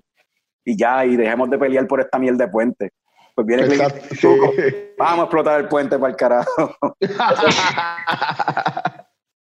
Y se lo dicen cuando él está, el, el capitán está en su deathbed, ahí le dicen como que keep your ears open, para que escuche, para que muera feliz escuchando que el puente explotó. Como que no sé, esa, Sí, esa- él tiene el look, al final él tiene un look ahí como que, yeah, fuck that bridge. Le pregunto, eh, ¿vieron otro Spaghetti Western esta semana o cuando nos enteramos que íbamos a hablar de esto, vieron otra película de Sergio Leone? No No, me- más nada. Ah, yo no, quería, ver, yo quería ver de nuevo Unforgiven y terminé viendo Mulan. Error, papá, Que error. estaba- ese era mi venting cuando antes de empezar. yo, Sala, madre, hubiera visto Unforgiven. Mira, pues, Un- Unforgiven, Frank y yo la vimos no hace tanto porque hablamos en un Ajá. episodio sobre, esa- sobre Unforgiven y, y sobre lo que Eduardo menciona de que Unforgiven puede ser como una secuela espiritual a- a- de, de- del Dollars Trilogy. Pues puedo ver el sí y puedo ver también los puntos en contra porque no me parece que el personaje de de Clint Eastwood en Unforgiven describe a su older, a su past self, a su pasado, a su versión pasada de él, lo describe de una forma mucho, mucho más malo de como Ajá. en realidad vemos a, a The Man with No Name en, en, en las películas. Sí, está la cuestión de, de nuevo, qué es lo que mueve el plot y qué es lo que, por, por qué es que nos metemos en, en, en la aventura esta, por los chavos. Eso está ahí bien presente. Y la cuestión de que, pues, el, que el tipo era un hijo de puta, era súper skilled con la, con la pistola, eso está ahí también, es verdad. Pero, pero te enseñan que él, él comenzó una familia y tiene hijos. Y tú sabes que cuando tú tienes hijos todo cambia. So, Ya, maybe that's why he saw him like, ah, yo era un hijo de puta. Es como el- uno mismo se refiere a like, ah, yo cuando estaba en la universidad yo jodía. You didn't, probably, pero en tu mente tú jodiste un montón. No, O sea, me- como me- como que yo era un que, cabrón. como que quizás te emborrachabas con seis medallas y dices Exacto. que bebías 20. ¿sabes? Ah, ya- ya hasta, hasta el otro día. Que- Bullshit, hasta el otro día, bullshit. No sé, el tipo supuestamente mataba niños y todo, que yo no, no sé, eso ya está un poquito hardcore.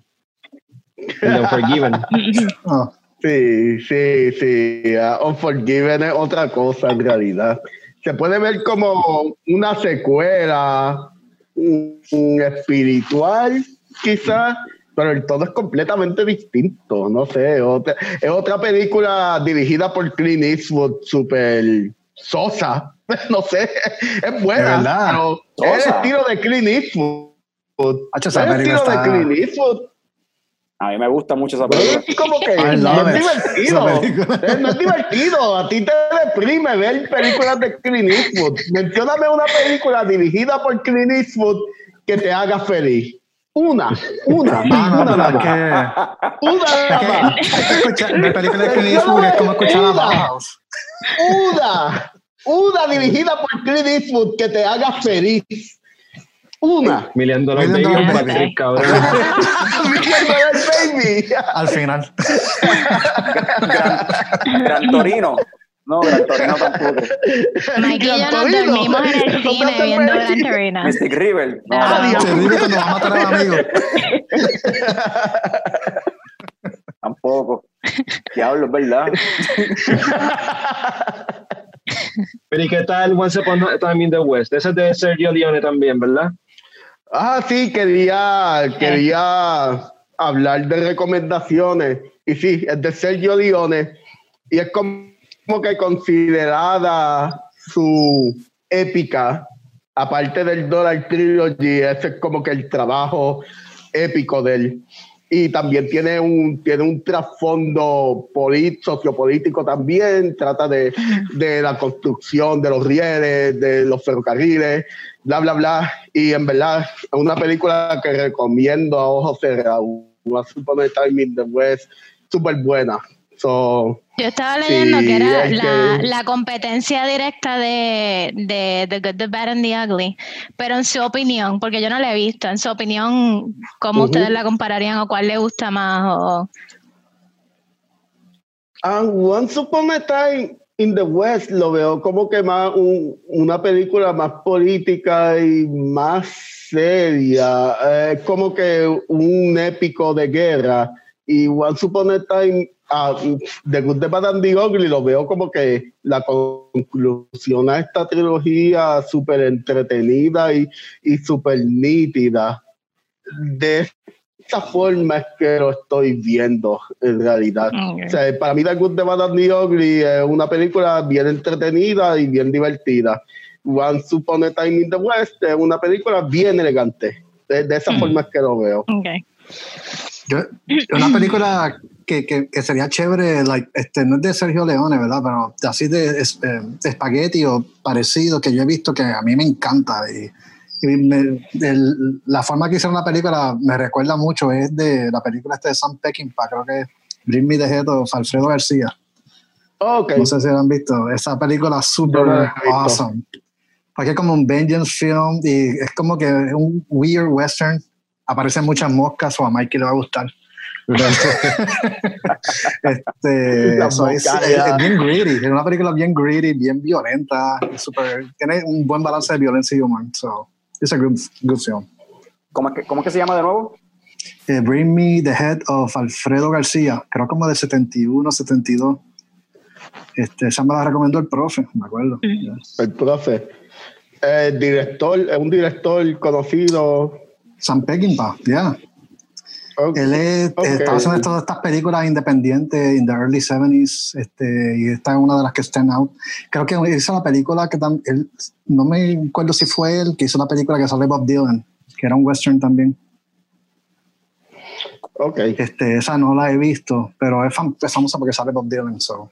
Creo que no Pues- recibió tan buenos reviews como esta. Este, la otra sí que he visto es Once Upon a Time in the West con Charles Bronson. Esa tú la. Esa es la de la que estaba hablando. Pues acabo de hablar Sí. como cinco Eduardo, minutos este, de Norbert ella. acaba- ajá. Mano, por un segundo, no sé, por eso es que no me cuadraba en la mente. Yo, pues, estaba pensando que tú decías Once Upon a Time in America. Y yo, pero, ah, ok, ahora now makes sense. Sí, sí. Es que siempre Mira, la confundo con Once Upon a Time in America. So. Ok. No, porque, no, porque está Once Upon a Time in the West, está Once Upon a Time in the West. Once Upon a Time in America, Once Upon a Time in. Hollywood, eh, Big Trouble in Little China, Ah, Once Upon a. Time in China. Este. Once Upon a Time in México Ah, con también. Robert Rodríguez. De Robert Rodríguez, sí. Mm. Um, Pero Eduardo, Spaghetti Westerns Eduardo que quiero recomendar. Dame un break, da- dame un break, Norbert, para preguntarle a Eduardo algo, ya que ahora es que Eduardo cayó en cuenta de que era Once Upon a Time in the West lo que estaban hablando. Pues,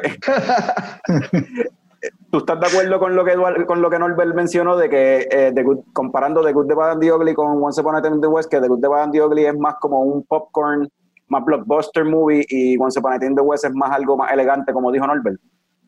Actually, I didn't see it that way. Este, yo veo Once Upon a Time in the West. Eh, Once Upon a Time, I love it. Me gustó. Son dos películas excelentes. Y Charles Bronson hace un papel brutal. Este, Oh, yeah, de verdad que sí. eh, eh, pero es que yo veo, es que Good Bad Ugly, yo la veo una película más épica y tiene un plot más complejo. Esta es como que el tratar de buscar un balance entre keep doing westerns after doing such a great film. I don't know. Eh, maybe a personal preference. Son dos películas tremendas. este, lo único que una tiene, tem- tiene temas más complejos y tiene un vibe más épico. La otra es como que él tratar de volver we- a- western genre, desviándose un poco de, los temas más complejos y más épicos y keep doing the great movie. So, yeah. Y Norbert te iba a decir de otras westerns que ibas a recomendar. Ha sido ah, otro Spaghetti Westerns. Está Django. Django este, no, no nació con Tarantino. Eso se lleva existiendo. Eso fue una serie de películas. La primera de Django. eh, tremenda película de los mejores Spaghetti Westerns que hay, definitivo. Y también está esta otra serie de películas parecida a Django y al Man with No Name, de este personaje que se llama Ringo. Ah, y que también quiero recomendar a todo el mundo pues, la primera película de Ringo, A Pistol for Ringo, y la segunda película es aún mejor que la primera, que es The Return of, Gring- of Ringo. Eh, si les gusta la escena del Dollar Trilogy, que son bien entretenidas y son bien action packed, y pues estas tres películas que estoy diciendo es como que películas más cortas que The Good, The Bad and The Ugly, pero con la misma acción, super action pack y bien entretenida. Y en verdad, súper nítido. Sí. Eh, Tengo una. pre- Algo, Ajá. algo que quiero mencionar que no sé si me escucharon ahorita, pero um, si han jugado Red Dead Redemption, um, eh, eso, ese juego es, seguro si lo juego, si lo juego ahora, como que voy a, ente- voy a entender un montón de referencias, porque esa película es just, it's, eh, eh, digo, ese, ese juego es todo el, el Old West, eh, eh, es exactamente esa, esa, esa película, you know, that's like the whole game. Desde el poncho, la música, everything. Como- Yo he jugado Sunset. Riders. Mano, yo no, yo no soy un gamer, pero Red Dead Redemption, como que me gustan los, los videos de gameplay que he visto y eso, y, y está súper gufiado, se ve como que súper gufiado. Ahí- que captura. Ellos toman mucho como de cosas de esas películas usualmente. Like, hay muchos scenes que yo creo que ellos repiten, como que hacen ah, como que homenaje and stuff to, the- to them, como esos spaghetti westerns. So, en verdad, toda la película, todo el juego, usual- como que para mí, cuando when I played it, era, más- era como que playing the movie. This is basically playing un spaghetti western Mm. for like hours and hours. Nice. Pero pregunta, ¿es un open, tiene- es un open world? El superpower ese de como que he shoots off three people at once, pues eso también lo puedes hacer en el juego. So, puedes Ajá. matar como seis dudes en, en como que en a second. So, Sí, Eduardo, es Open World. Open world? Oh, nice. Pero yo me acuerdo cuando ahí, creo o sea, que... Sí, me gusta mucho. Vice City por eso mismo, y que si se va por esa línea, then ya, I look con el western aspect. tú me mencionaste ayer algo de, que- de ese mismo juego, algo de la música que, que, se, que se parece o algo así era que tú dijiste. ¿Fuiste tú que me dijo eso? Sí, en verdad me dieron unas ganas cabrones de volverla a jugar porque es lo mismo. Es súper cool el juego. Es- básicamente tú estás metido dentro de la película jugando. Exacto. Nice. Ah, lo quiero jugar, voy, voy para ver, vaya a comprar un PlayStation. hay bounties. So tú vas, vas a diferentes pueblitos. Por ejemplo, de hecho, unas películas Ujú. mencionan a Amarillo, el pueblo de Amarillo, que también sale en el juego. O sea, como que, ah, mira. Entonces tú vas para ahí, qué sé yo, vas por los train stations y hay bounties y, you know, pasa un trabajo cabrón para buscar a una persona para que te den 300 pesos. You know, y Ah, es como que, se escucha súper nítido, en verdad. Le damos rating a esta película. Eso- Le eso- damos eso rating iba- a la trilogía. Eso yo iba a decir, ¿cómo lo hacemos? Si le damos rating a cada una o un rating a la trilogía completa, ¿cómo? O, o qué tal si primero cada uno diga cuál fue la favorita de las tres? Pienso que va a ser casi unánime, a lo más seguro. Como que Yo creo que sí. show, show of hands, The Good, The Bad and The Ugly. Yeah, diría que Eh, casi una- Yeah. ya- ya- half a hand, así, tuco. ¿Por qué? ¿Ah? ¿Por qué, Carlos? Porque Eh, ¿Por qué Halfehan? Porque, for some reason, uno, de- de- la encontré demasiado larga. Way too long. Ok. O sea, 29 minutos y medio en la película y, y lo que y lo único que han hecho es presentarme a cada uno de los tres personajes. O sea, literal, cuando aparece The Good, que es Ah. el último de los tres, el, el title card ese de The Good, estaban 29 minutos y medio de la película. O sea, es gracioso porque la primera vez que yo la vi, yo me, yo me acuerdo que yo ya yo estaba desesperado. ¿Cuándo van a presentar The Good? Es como que. Sí, pero no, for one, eso, como que eh, la encontré como que demasiado larga y, y en verdad lo más cabrón de la película pienso que fue el third act, en verdad. y el primero, el del segundo acto, como que no me gustó tanto. Como que toda la cuestión de Tuco arrastrando a, a Blondie por el desierto, pues como que se vuelve stale bien rápido. Como que, no sé, para mí que pasaron demasiado tiempo en cosas así aparte. Y pues, y lo que mencioné Ok. ahorita, lo que mencioné ahorita, que Mikey lo mencionó también, que en esta película se siente más todavía el hecho de que más que un, como que parece como una cadena de sucesos que está pasando, situaciones que están pasando una detrás de la otra, son como que estos tres personajes están stumbling por ahí para abajo, cayendo por un risco de una situación a otra hasta eventualmente caer de nuevo juntos. Y no sé, como que that's cool, pero como que para tres horas en eso, tres horas stumbling, como que no me trivió Mm. tanto.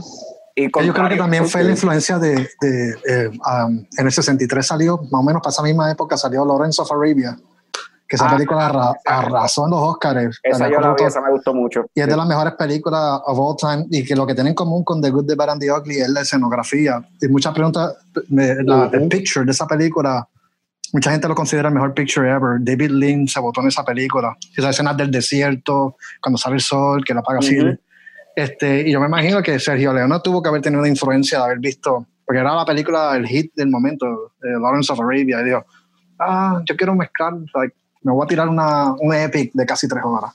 Porque Lawrence of Arabia dura casi cuatro horas, eso sí que es larga con cojones. Hace sentido Sí, lo que estás larga. diciendo. Todo el mundo quería hacer Lawrence of Arabia para esa época. Sí. Y viste, y I'm not saying que Sí. para nada la película no es mala y no estoy diciendo tampoco que no me gustó, la película está cabrona. Pero creo que, contrario a la opinión popular, yo, yo creo que yo enjoy, en- me disfruté más la primera. Como que eh, el, sim- la, la simplicidad de, y, la, y, el, y el fun, el fun de este cabrón cogiendo de pendejo, jugando con los dos bandos. O sea, que no, la película... La, la primera es mi segunda favorita. Es como- mi segunda favorita es la primera. Es casi una comedia. Fistful of Dollars es, es prácticamente una comedia con un cool Ujú. action set piece al final. Pero es prácticamente una comedia. Este cabrón está cogiendo de pendejo a los dos, como que. Y el tipo es smarter Mira. than. Ganó, como que no sé. Para mí Carlos, eso- una pregunta. ajá. Eh, ¿Esto va a salir en video o en audio? Pues. eh, va a salir en audio. En, video. En video, si cada uno de, en video, si cada uno de los que estamos aquí me dan su consent de que sí están de acuerdo con que su cara salga en YouTube, pues sí. Tranquilo, Mikey, te ves bien, te ves bien. Tranquilo. Si alguno de ustedes no, no, no quiere salir en YouTube, pues me escribe aparte, por, me envía un mensaje aparte por WhatsApp, yo voy a proteger el, el anonymity de quien sea que no quiso y, y no lo tiro en Te, video. te buscamos, te buscamos un Sharpie. Taparle la cara. porque dijiste, ah, ¿cuánto le gusta The Good and Bad and the Ugly? No sé, todo el mundo levantó la mano, pero no dijo, ay, Ah, porque no sales en la pantalla, exacto. No ¿cuánta gente- eh, Cambia la cara a Norbert o a alguien, a Ah, Frank, a y ya, big mí, se, me- pasó, a, a mí se me pasó esa también, ¿verdad? Tienes razón. Si esto no sale en eh, video, nadie va a saber que fue prácticamente un anime menos yo. Yo eh, tiré un, una mala mía. Yo vengo ahora. Mira, en, en mi caso, yo creo que lo más me gustó fue la segunda. La, la The Good and the Bad the Ugly lo respeto por cuán ambicioso es. O sea, eh, me impresiona, pero story-wise y, y todo, como que prefiero más la segunda. También no dura tres horas. Eso también es un plus. Sí, yo creo que eso fue más lo que me hindered me en el Good, Bad and the Ugly, el, el length. It's too long. ah, quizás puede ser un Pero es que también hay muchas escenas como que no tienen nada que ver o como que están de más. Como que recuerdo que hay una parte que alguien mira afuera y nada está pasando afuera, entonces they go back to the story y ahí se perdieron como que un minuto completo. So, por toda la película eso pasa. So it's like, pero overall the, the story como tal, like, I like that one better. Había una parte, no sé qué película, No sé. cuál de las tres, So, ya. Eso nada más. tipo mira y después hace un camera pan y entonces el tipo brega, guarda como un plato, hace algo y es como que, y después corta. Y es como que, ok, perdí 15 segundos viendo el tipo en su día a día, you know, guardando cosas o bregando en su casa. Es como que, ay, como que. Ambience, ambience, creando Sí, el ambience. cositas, para que te- ya, ya. No sé. En la segunda, algo que de, de la segunda, ¿verdad? Que me está. O sea, la segunda está gufia también, pero que lo vi más como que. ah, en esa película, The Man with No Name pasa como que a un segundo plano.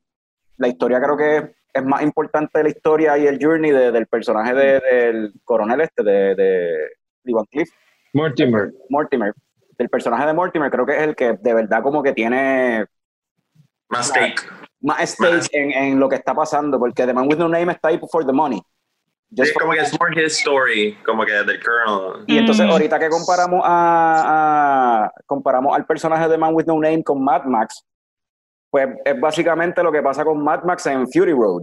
La película es básicamente de Furiosa. Eh, Mad Max es- está ahí along for the ride. Y creo que lo mismo pasa con The Man Mm. with No Name en la segunda película. Creo que la historia es de, del de Mortimer y The Man with No Name está ahí along for the ride, en realidad.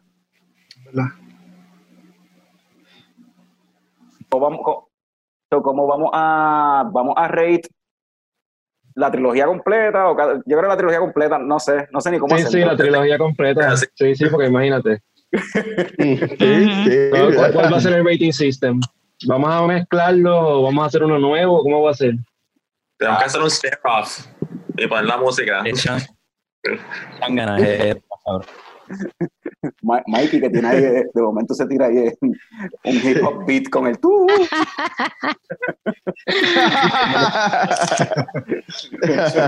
Debe ser, debe ser una prueba aquí. para que si lo ponemos por. YouTube wow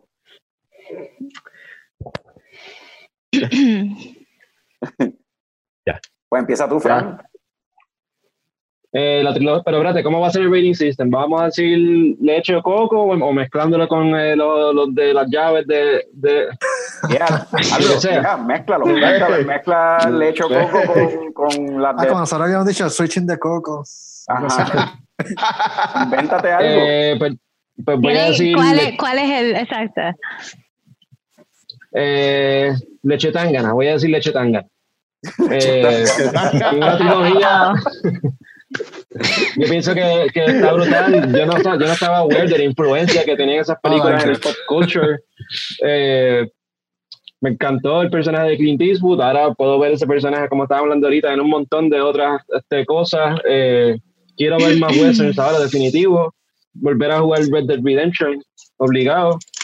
Eh, la música está brutal. Eh, so, leche tangana. Eh, Edu- Eduardo, tú tienes, alguien ya sabe qué le va a dar porque yo no sé qué voy a. Ah, no, yo me voy con Frank. Frank me voló la mente ahora. Leche no, este, es eh, una película que, como dijeron al principio, es como que son pocas las trilogías que they keep improving una película tras otra. Y la manera que ellos cerraron esa película es super funny porque si la comparamos con otra trilogía que todo el mundo viene a la mente, que es de The Godfather, esta fue el inverso. como que la mejor película es la, like, la última, cuando The Godfather fue, like, you know, fue al revés. Ya la tercera es como que baja, ir bajando. Este, pero ya es, es a really great film. Este, eh, Clint Eastwood, tú ves cómo va mejorando como actor y cómo lleva la película y cómo se, you know, cómo se desenvuelve con el demás cast. Ennio Morricone como compositor, este, wow. Hizo una masterpiece en esa última película este, y Sergio Leone como director, tratando de cubrir todas las áreas en cada película y cómo va mejorando una tras la otra y el, el impacto que tiene en el cine y en futuros directores. Este, si no hubiera habido un Sergio Leone, no hubiera. Y gracias a él, antes, antes del Kurosawa. Esto es un efecto dominó, directores inspirando a otros directores para que sigan manteniendo películas buenas. O Kurosawa inspira a Sergio, Sergio a Tarantino, Tarantino al próximo director que va a salir probablemente en dos o tres años. So, yeah. Ya, ya, ya yo sé qué le voy a dar. Pero por, gracias por gracias Eduardo por lo que mencionó de que cada película eh, pues aumentaba la calidad, se ponía mejor. Eh, y por eso, pues, en la parte de leche o coco le voy a dar leche, pero leche, pero es un queso de estos que con el tiempo se pone mejor. So combinan, so combinan, ajá, age- age- aging, pues, o sea, mientras va aging se va poniendo mejor, pues así mismo la serie con cada película se va poniendo mejor. Eh, pero entonces para combinarlo con, con el rating system de, de las llaves o de lucha libre, pues entonces voy a darle un sweet cheese music.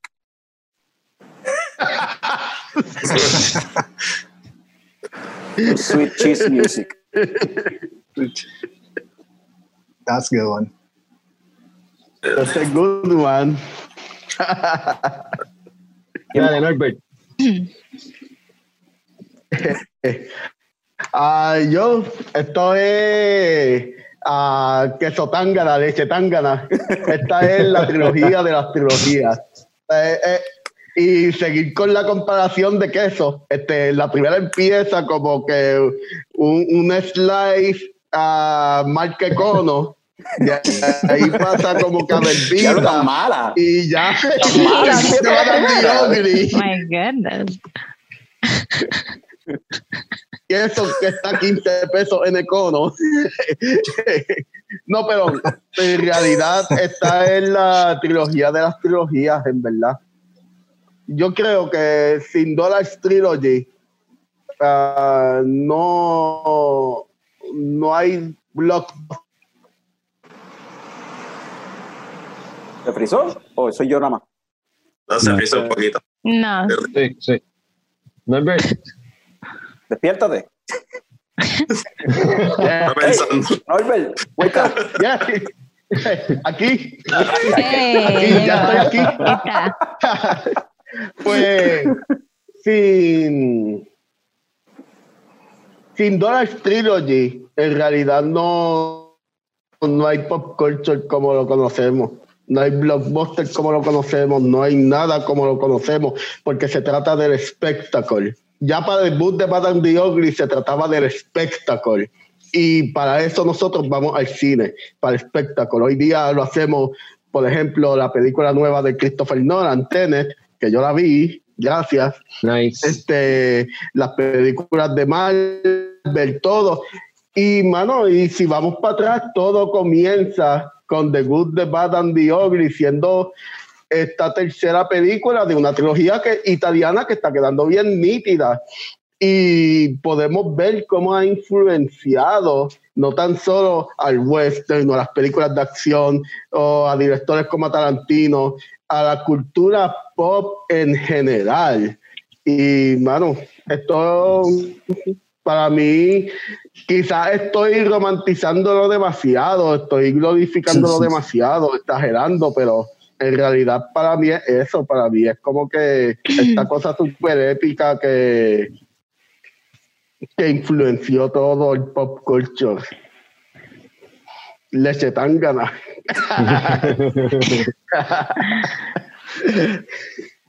¿Quién va? ¿Alguien me puede explicar, eh, me puede dar un review del sistema de rating de leche coco? Because no me, estoy, leche Ah. tangana para mí no sé qué significa. Yo tampoco. Sea tangana. Nadie, nadie En sabe. realidad nada. Okay. Leche y leche, coco. ¿qué- qué- eh, Leche y coco. Ah. Sí, porque el rating, So- el rating system de leche coco es. Es entre leche y coco. Ajá, y tú decides. Ajá. Y tú decides si es bueno o decides malo. Si eso es bueno lo que eso significa para ti. Okay. Entonces lo combinas con una de las llaves de, de Movies Land y ahí, there you go. Ahí tienes So, algo. which one is which one is better, leche o coco? La que tú decidas. Tú decides. Lo que tú decides. So, Todos estamos como que sabemos, pero nadie sabe. era Atangana y después de Atangana nosotros era Super Kick, right? Atangana era cinco estrellas. la Atangana. mejor. Y Y después después, eh, más abajo era Super Kick. Super Kick. Pues un Coco Kick. Does that make sense? Coco. Ah, Yeah. Sí. porque es Es que nunca, nunca, pero carajo, si no me dicen qué carajo es coco, ¿cómo voy a Porque saber? tú, tú te lo inventas, es lo que tú te inventes. So, pienso, nunca había visto, o sea, vi westerns cuando pequeña, pero viéndolo ahora de adulto, como que creo que lo, I could appreciate it more. So, viéndolo a las tres en dos o tres días, como que pude apreciar como que lo que era para el tiempo que la grabaron, el progreso que hubo en producción y acting. So, um, no una tangana como tal, because I'm not a big fan of westerns, pero para lo que fue y lo que era en el tiempo y el acting and the plot and stuff, the story, pues un coco kick, whatever that means. Perfecto. Yo estoy, yo estoy con Jazz. Yo creo que yo también le doy Coco Kick. ¿sabes? Por, por las mismas razones. um, pero si le añade like the whole influential part de cómo afectó afectó cinema hoy día, más nada Tarantino, Tarantino no sería Tarantino sin estas películas, pues it kicks it up para un Coco Tangana. Coco Tangana. Oh, that sounds awesome. yeah. It's delicious, Ah, no. ¿verdad? Como- Yeah, right? Like a drink. Yeah. Yeah. Eh, este, yo, yo le pongo un leche slam. Wow. Pues, Pero es el nombre del podcast. Es el leche. nombre del podcast. cartón de leche. Empieza el cartón de leche, después medio galón y después un galón. That's so gross. For me. Entonces ese, ese galón gigante, bang, leche slam. That's, that's how it works.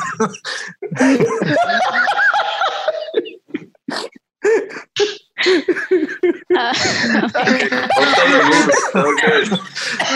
Como dicho anteriormente, pues empieza bien como que low budget, después tú ves como una película progressively, el director, el mismo music, it all gets better. Obviamente tratan de hacer un western epic al final with a big long movie que entonces le meten los war como que in, como que stuff y verdad como que it grows y como que como ellos complementan the movies as they go along y los, los actores y todo y el look del stare that stare de Clint Eastwood ahí con el Ay. ahí, Yeah. eh, bueno, Así. el- un leche slam. All right, pues no tenemos un sign off todavía. Este es el primer episodio de Leche Slam. Espero que lo hayan disfrutado. Gracias a todos los que se conectaron por participar. Y pues, y hasta aquí los dejamos. Nos vemos el mes que viene, donde vamos a hablar. No sabemos, tenemos que ahora descifrar de qué. Próximo episodio en octubre. I don't know, yo sugiero que sea algo de horror. No sé. Oh, shit, yeah. Oh, Yay. yeah. Be fun. Pero bueno, lovely. so, los vemos en la próxima. Ahora no, no tenemos sign off. Déjame darle stop recording. ahí.